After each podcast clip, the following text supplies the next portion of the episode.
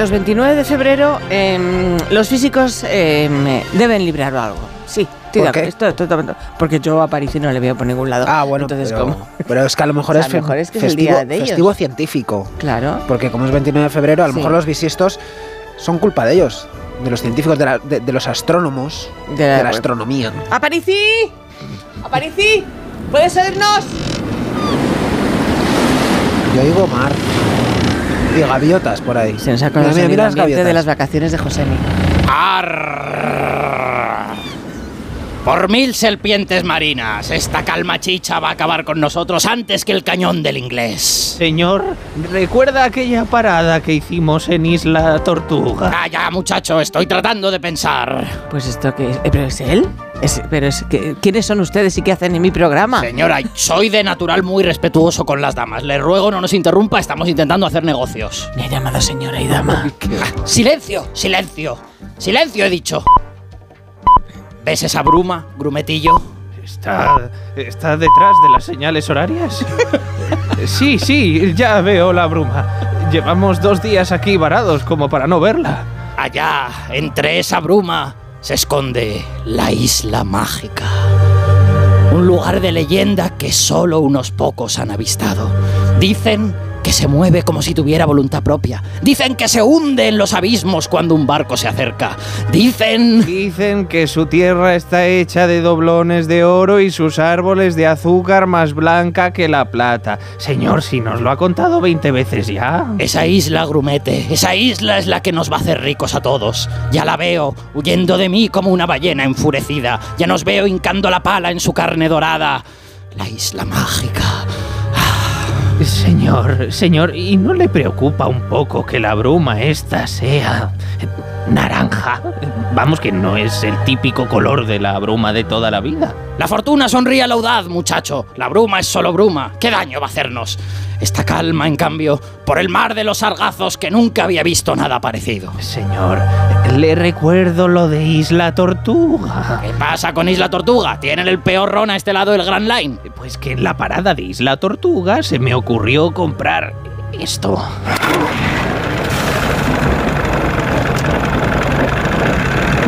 Pero, pero, pero por mil tempestades furiosas. ¿Y por qué no lo has dicho antes? Llevo dos días intentando decírselo, señor. Bueno, bueno, te perdono. Preparad el motor. Ponedle ron si hace falta. Todo a favor. Arriad las velas. A la orden, capitán.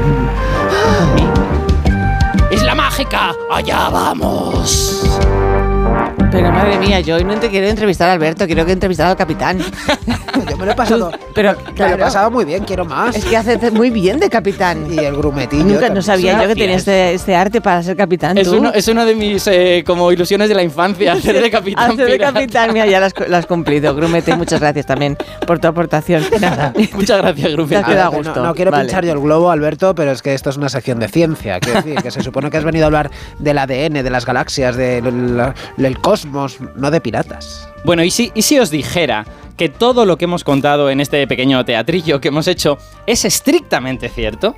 ¿Y si os dijera que la isla mágica existe y que existe este mar que siempre está en calma chicha? Y existen también los piratas a los que habéis interpretado. No, no, lo siento, eso no. Bueno, bueno, que yo sepa, ¿no? Tampoco sé si el ron de Isla Tortuga es el peor a este lado del Grand Line, eso Vale. tampoco. Pero, pero sí existe un lugar en el que hay una isla que aparece y desaparece, rodeada de un mar continuamente en calma y cubierto por una bruma Ya está, naranja. ya está. Sal del personaje, Alberto, que nos estás tomando el pelo. Venga, vamos a hablar de cosas serias. A ver, existe, pero no existe en la Tierra. Ah, vale, vale, vale, vale. Acabáramos. Ahí está la trampa. Existe en el único lugar conocido en el que hay lluvia, ríos y mares. El único aparte de la Tierra, claro. Que es Titán, la luna de Saturno. Qué preciosidad. Uno de mis lugares favoritos del sistema solar. Somos fans de Titán. Sí, fans de Titán oficiales. Es una luna muy grande, eso sí, ¿eh? O sea, es más, de- más del doble que la nuestra, depende un poco de cómo, cómo cuentes eso. Y está cubierta por una atmósfera más densa que la de la Tierra. O Es- sea que no se ve.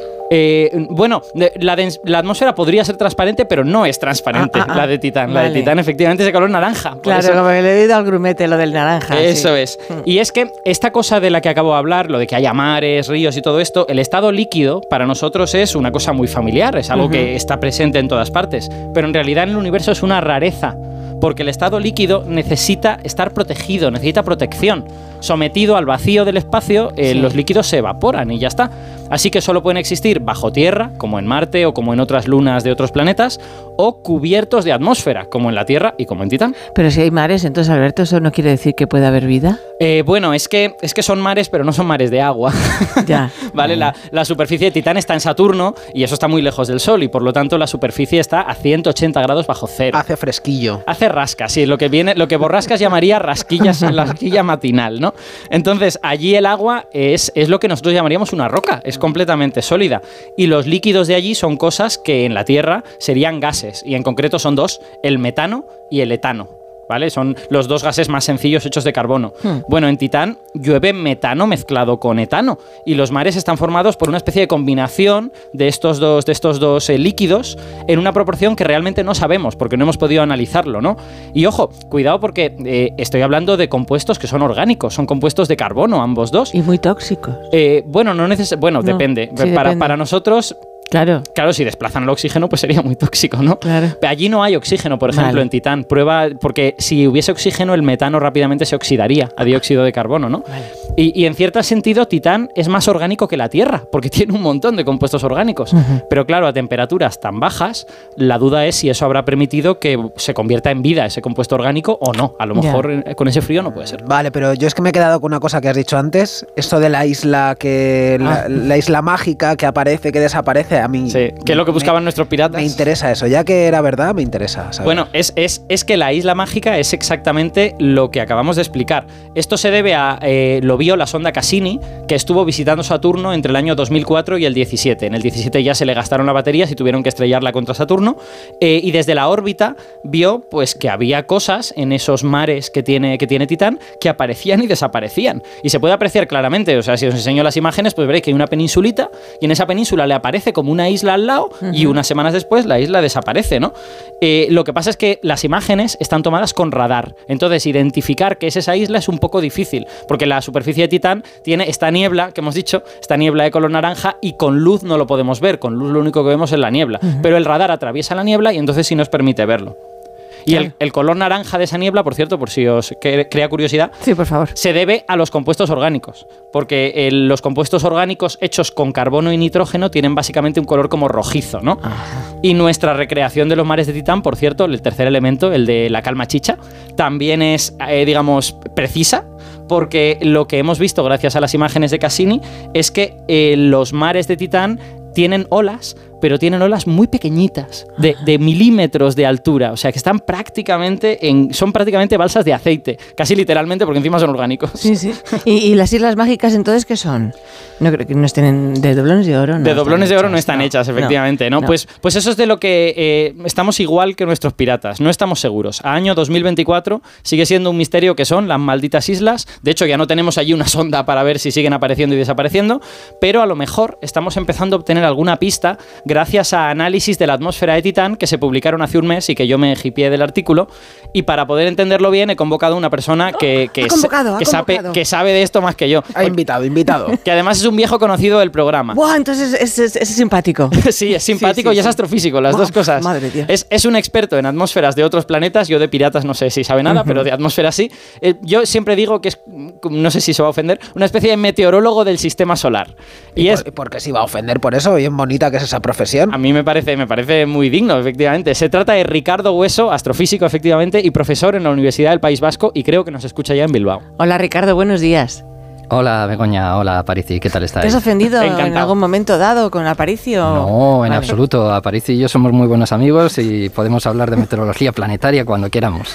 Que es una, es, a mí me parece apasionante. Es súper bonito. Sí, y porque hemos de mirar a la atmósfera para entender las islas de Titán, entonces, Ricardo. Pues, pues es que Titán es realmente un mundo fascinante. Ese mar en el que aparecen estas islas, fijaros que nos eh, remite también a los piratas, porque se llama el mar del Kraken. Anda, nos, es verdad. Nos, nos sobrecoge, ¿no? Sí, sí. Y estas islas que aparecen son un fenómeno mm, que está vinculado a la atmósfera. Esa atmósfera tan densa en la que tenemos ese metano como gas, el metano es roto por la, por la luz del sol que llega hasta Titán y se combina formando moléculas más complejas, hidrocarburos, metano, etano, propano, todo tipo de hidrocarburos que van cayendo poco a poco sobre la, sobre la superficie.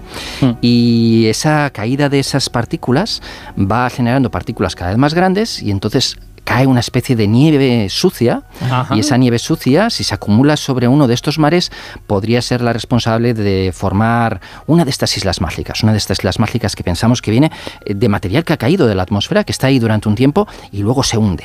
Eh, Oye, Ricardo, pero hablamos de nieve, pero es nieve como sin tormentas, digamos. Aquí en la, en la Tierra cuando nieva, habitualmente nieva porque hay una tormenta de nieve. ¿Allí en Titán hay ese tipo de fenómeno o no? Pues eh, la mayor parte de las veces no. En Mm. Titán la lluvia es difícil, pero puede, puede llover. Mm, La mayor parte de esta nieve sucia que cae sobre la superficie cae de forma permanente, muy suavemente, a medida que van pasando los años y se va acumulando. Ah. Pero en ocasiones sí que hay grandes tormentas que se forman.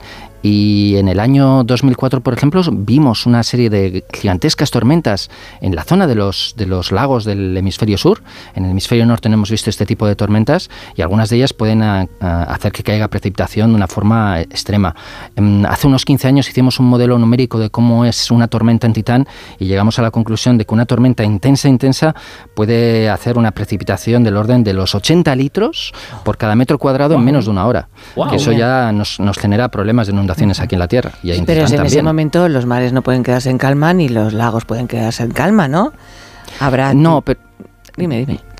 no, pero es, es un evento relativamente raro. La mayor parte del Ah. tiempo la atmósfera está calmada Vale. y solamente muy de vez en cuando se forman una de estas tormentas. Fijaos, eh, tenemos que inventarnos palabras para esto, porque en la Tierra diríamos es un aguacero, pero esto sería un metanacero o un etanacero, no lo tengo muy Más claro. metanacero que nada, eh, eh, ¿no?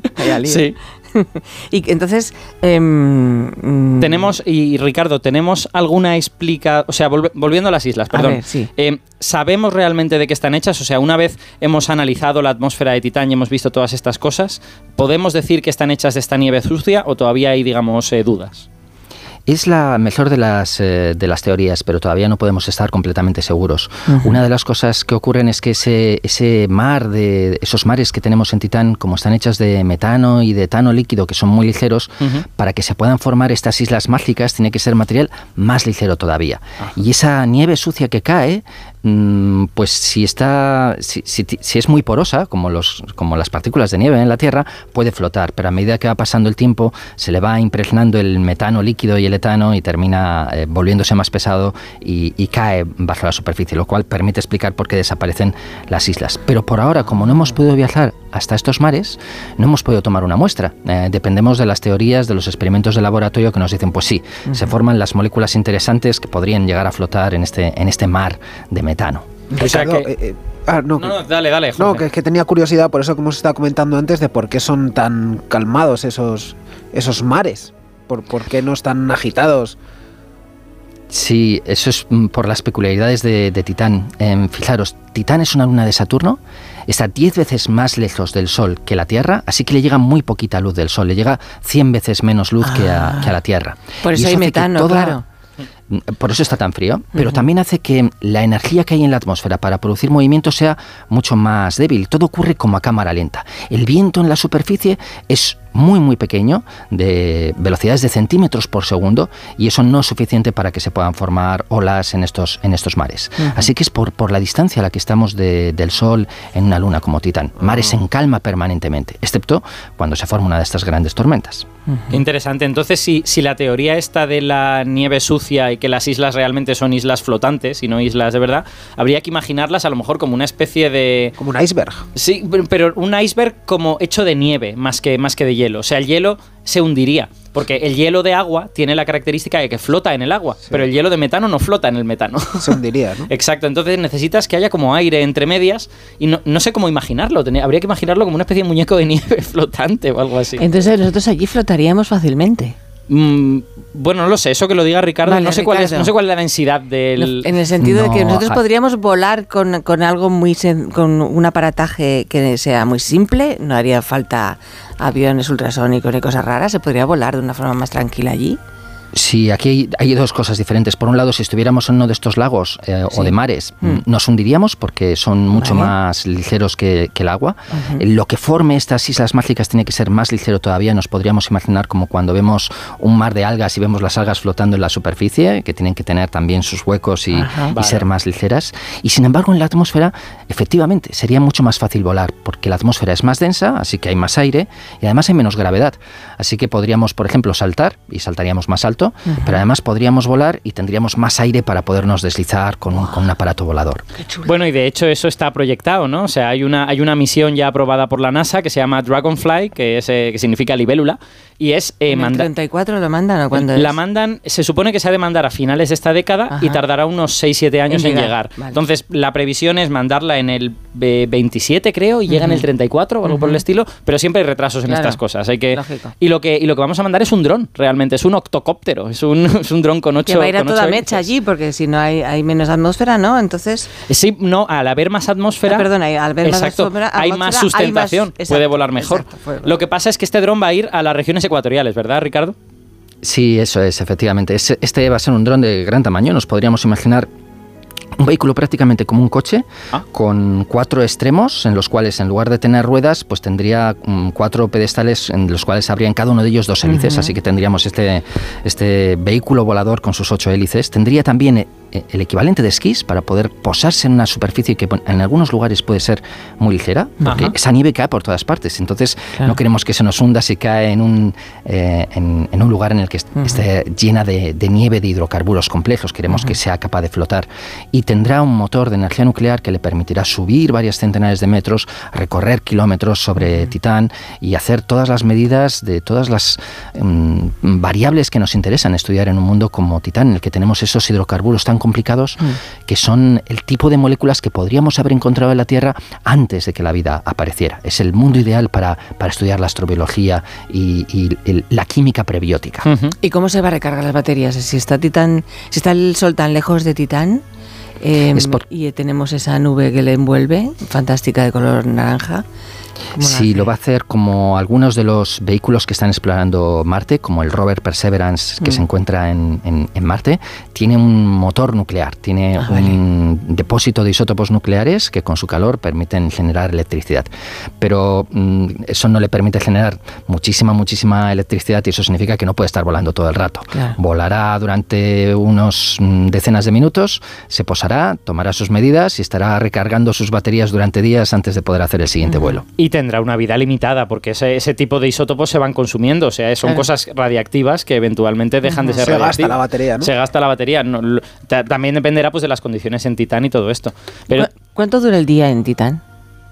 Ah, bueno, pues en Titán le pasa algo muy parecido como a la luna de la, de la Tierra. Siempre hay una cara de Titán que está apuntando a Saturno y la otra cara está apuntando al exterior. Sí. Y eso hace que el día en Titán dure exactamente lo mismo que el periodo de tiempo que tarda en girar alrededor de Saturno. 17 días terrestres. 17 días. Así que son días largos. Y tanto. Una, una cosa que te quiero preguntar, ahora que has dicho lo de los esquíes y que, y que Dragonfly a lo mejor tiene que aterrizar sobre cosas que son como montones de nieve, siempre decimos que en el Ecuador, que es donde va Dragonfly, lo que hay es dunas, hablamos de dunas, pero en realidad a lo mejor habría que imaginarlas un poco como esta especie de nieve, ¿no? Eh, y también lo que estamos aprendiendo de la atmósfera de Titán igual nos dice algo de la composición de esas dunas, ¿verdad?